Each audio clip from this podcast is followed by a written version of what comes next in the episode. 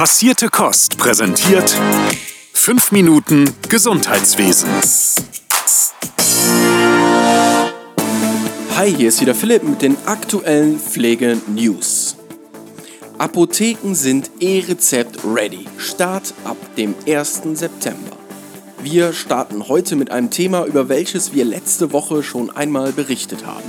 Nachdem in der Testphase über 30.000 E-Rezepte von den Kassen abgerechnet wurden, gibt es nun eine weitere erfreuliche Nachricht. Wie die Gematik berichtete, sind mittlerweile 90% der Apotheken in Deutschland technisch so ausgestattet, dass sie E-Rezepte annehmen und verarbeiten können.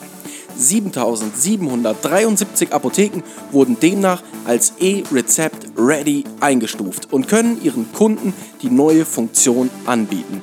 Ab dem 1. September soll das neue Rezept dann endlich flächendeckend eingeführt werden. Die Bundesvereinigung Deutscher Apothekerverbände wirbt dafür, die verbleibende Zeit noch zu nutzen. Dazu gehört auch, das Rezept in Zusammenarbeit mit den ärztlichen Praxen zu testen sowie das Personal ausreichend zu schulen. Mit den Worten des CEOs der Gematik, dann steht einem reibungslosen Start nichts entgegen mehr Handlungsfreiraum für die Pflege in der häuslichen Versorgung. Wie der gemeinsame Bundesausschuss letzte Woche berichtete, sollen Pflegefachkräfte in Zukunft mehr Verantwortung in der häuslichen Krankenpflege tragen. Die Hoffnung ist, dass damit der Pflegeberuf attraktiver gemacht werden kann.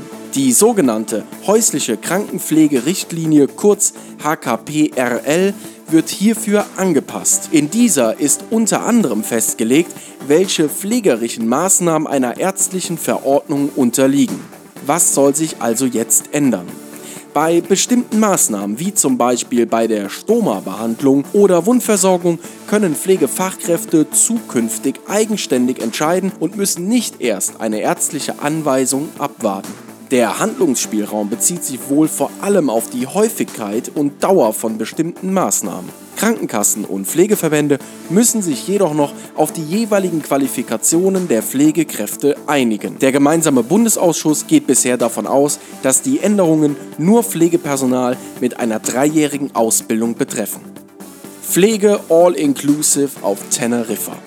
Ein Pflegedienst aus Gelsenkirchen greift zu alternativen Behandlungs- bzw. Betreuungsmaßnahmen. Die ambulante Pflegedienste GmbH hatte Anfang des Jahres einfach mal ein 3-Sterne-Hotel auf Teneriffa gekauft. Ziemlich lässig finden wir.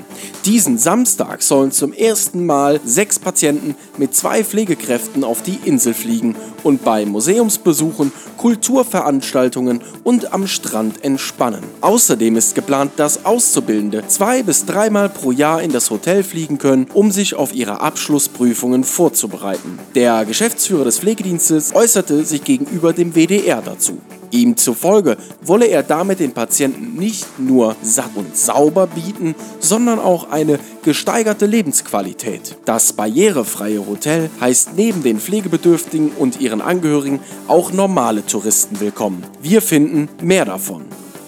Keine Besserung in Sicht. Viele Kliniken melden Personalausfälle. Wie wir alle mittlerweile wissen, hat das deutsche Gesundheitssystem mit so einigen Problemen zu kämpfen. Im Zuge der Corona-Pandemie hat besonders der Fachkräftemangel in Kliniken deutschlandweites Aufsehen erregt. Diesbezüglich meldet jetzt die Deutsche Krankenhausgesellschaft kurz DKG erneut besorgniserregende Nachrichten. Aus allen Bundesländern wird berichtet, dass es zu Schließungen von ganzen Stationen und Abteilungen in Kliniken kommt. Laut der DKG infizieren sich in der diesjährigen Sommerwelle auch viele MitarbeiterInnen mit Corona und können nicht arbeiten. Dadurch werden die Arbeitsbelastungen für die noch arbeitenden Kolleginnen erschwert und es kommt zu einer Kettenreaktion. Denn es ist sehr schwer, Ausfälle zu kompensieren ohne Aussicht auf Erholung.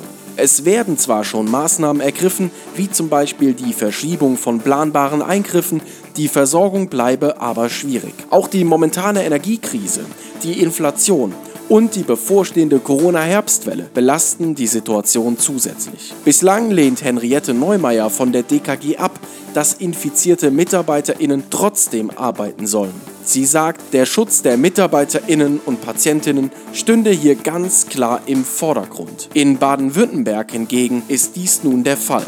In besonderen Situationen soll das Personal auch mit Corona-Infektion eingesetzt werden können. Die Regelung ist ab dem 25. Juli in Kraft getreten und trifft nicht überall auf Zuspruch. Pflegebonus noch bis zum 31. Juli beantragen. Zuletzt noch ein wichtiger Hinweis an alle Beschäftigten und Arbeitgeber in der Pflege. Noch bis zum 31. Juli können die Corona-Pflegeboni den Pflegekassen gemeldet werden. Das geht aus dem Sozialgesetzbuch 11 Paragraph 150a hervor, welcher die Anerkennung von besonderen Leistungen während der Pandemie regelt. Pflegeeinrichtungen und Arbeitgeber werden demnach ausgezahlte Corona-Boni von der sozialen Pflegeversicherung zurückerstattet bekommen. Alle Boni, die noch bis zum 31. Juli gemeldet werden, sollen dann bis zum spätestens 30. September an die Einrichtungen zurückgezahlt werden. So, und dann noch ein kleiner Hinweis zum Schluss. Seit Montag ist die Live-Aufnahme von Passierte Kost aus dem Funkhaus in Berlin online. Wer also noch nicht reingehört hat, der kann das gerne mal tun. Bis dahin, bleibt frisch und gesund. Euer Philipp von Passierte Kost. Passierte Kost. Pflegethemen mundgerecht angereicht. Ein Podcast von Noventi Care.